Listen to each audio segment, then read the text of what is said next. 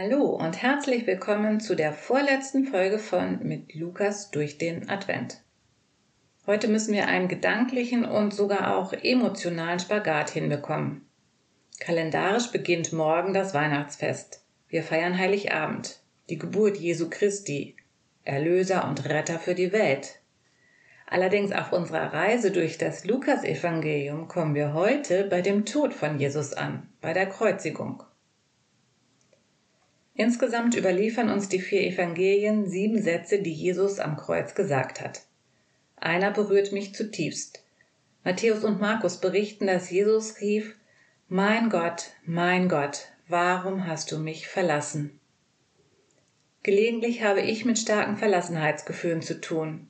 Und wenn ich dann weiß, dass Jesus dieses Gefühl nachempfinden kann, weil er es selbst erlebt hat, das tröstet mich ungemein.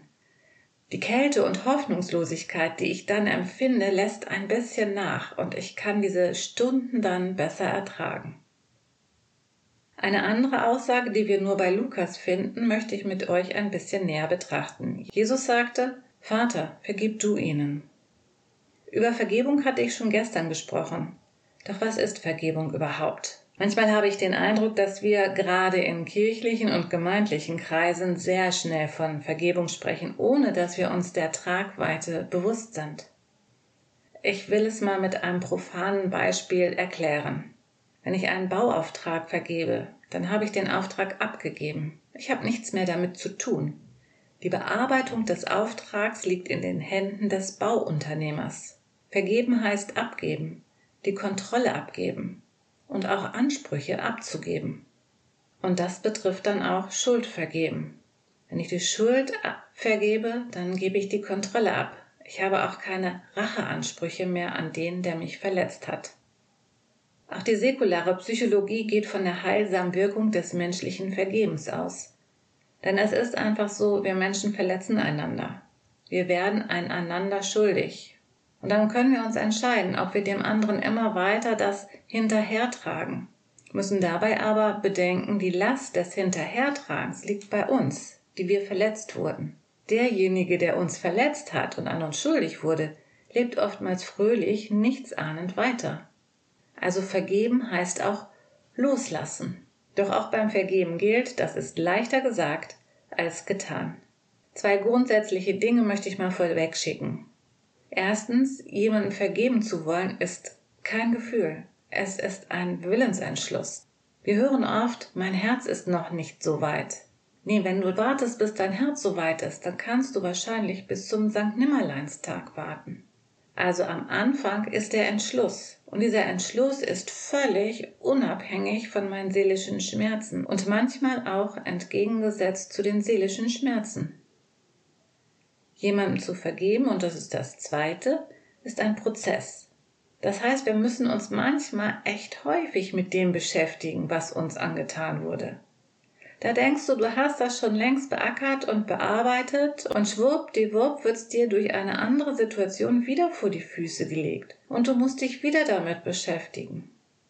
Und irgendwann kannst du dann Frieden schließen mit der Situation und mit der betreffenden Person. Vergebung ist auch ein Heilungsprozess, eine Heilung deiner verletzten Gefühle. Dieser Prozess beginnt schon vor der Entscheidung, ich möchte vergeben oder ich will vergeben. Der Evangelist Matthäus erzählt ein Gleichnis, das Lukas nicht aufgenommen hat in seinem Bericht über Jesus. In diesem Gleichnis lernen wir sehr viel über Vergeben.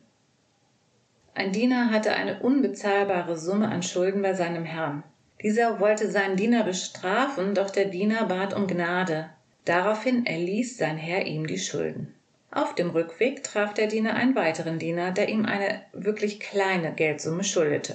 Er forderte die Schulden auf rücksichtslose und erbarmungslose Art und Weise ein. Als die anderen Diener das sahen, waren sie entsetzt. Sie gingen zu ihrem Herrn und berichteten ihm alles. Da ließ sein Herr ihn kommen und sagte zu ihm, du böser Mensch, Deine ganze Schuld habe ich dir erlassen, weil du mich angefleht hast. Hättest du da mit jenem anderen Diener nicht auch Erbarmen haben müssen, so wie ich mit dir Erbarmen hatte?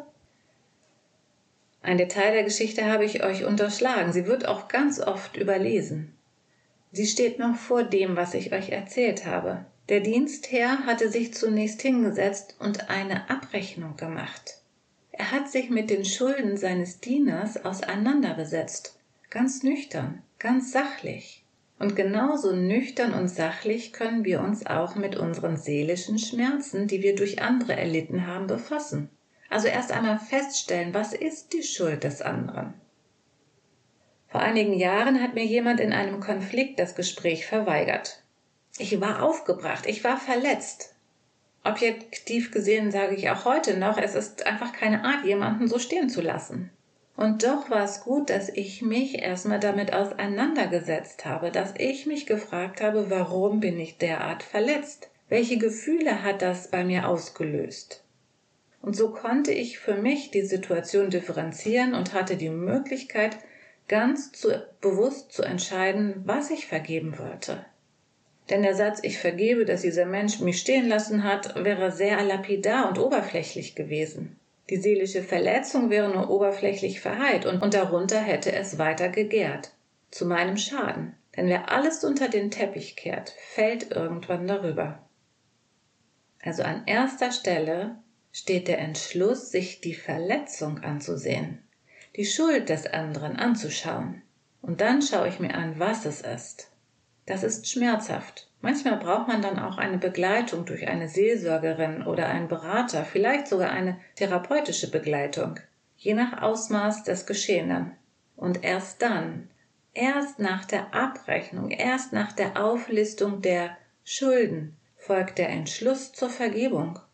Um einem Missverständnis vorzubeugen, ich meine keine Abrechnung im Sinne von das wirst du mir büßen. Doch warum sollen wir vergeben? Nun, das eine habe ich schon erwähnt. Wenn ich jemandem die Schuld vergebe, dann geht es mir besser, weil ich dem anderen seine Schuld nicht weiter hinterhertrage. Und das andere, für Christen ist es ein Gehorsamsschritt. Dem Gleichnis geht ein Gespräch von Jesus mit Petrus voraus. Petrus fragte, Herr, wie oft muss ich meinem Bruder vergeben, wenn er immer wieder gegen mich sündigt? Siebenmal? Nein, gab Jesus ihm zur Antwort, nicht siebenmal, sondern siebenundsiebzigmal.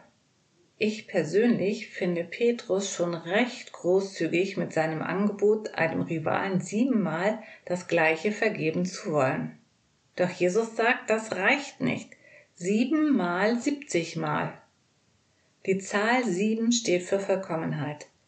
Jesus sagt also, du sollst vollkommen mal vollkommen hoch zehn vergeben. Eieiei, ich merke, da ist bei mir noch viel Luft nach oben, um dieses Ziel zu erreichen. Und eigentlich kann ich das auch nicht. Manchmal würde ich schon gern. Naja, ich schweige besser, ich habe einen Ruf zu verlieren. Also, Tatsache ist, dass ich von mir aus rein menschlich gesehen nicht vergeben kann nicht immer vergeben kann. Manche Verletzungen sind einfach zu tief. Ich kann nur vergeben, weil ich selbst erlebte und erlebe, dass Gott und Menschen mir immer wieder vergeben. Ich kann vergeben, weil Gott mir das zumutet und er mutet mir nur zu, was er mir zutraut. Und er traut mir nur zu, wofür er mich befähigt und wofür er mir seine Kraft gibt. Manche Verletzungen sind allerdings so zerstörerisch, dass selbst der Entschluss zur Vergebung kaum möglich erscheint. Dann ist es gut, sich an den Satz Jesu am Kreuz, den Lukas überliefert hat, genauer anzuschauen. Jesus sagte, Vater, vergib du ihnen. Versetz dich mal in Jesu Situation. Gefoltert, gepeinigt, angespuckt, Nägel durch Hände und Füße, unter sich eine spottende, hämische Menschenmenge. Das alles, weil sie dich nicht wollten. Du bist unschuldig, hast nichts Unrechtes getan, hast von Gottes Liebe und Frieden gepredigt, hast Menschen geheilt, ihnen Zukunft gegeben. Kurzum, Jesus hängt am Kreuz und er erleidet körperliche als auch seelische grausame Schmerzen.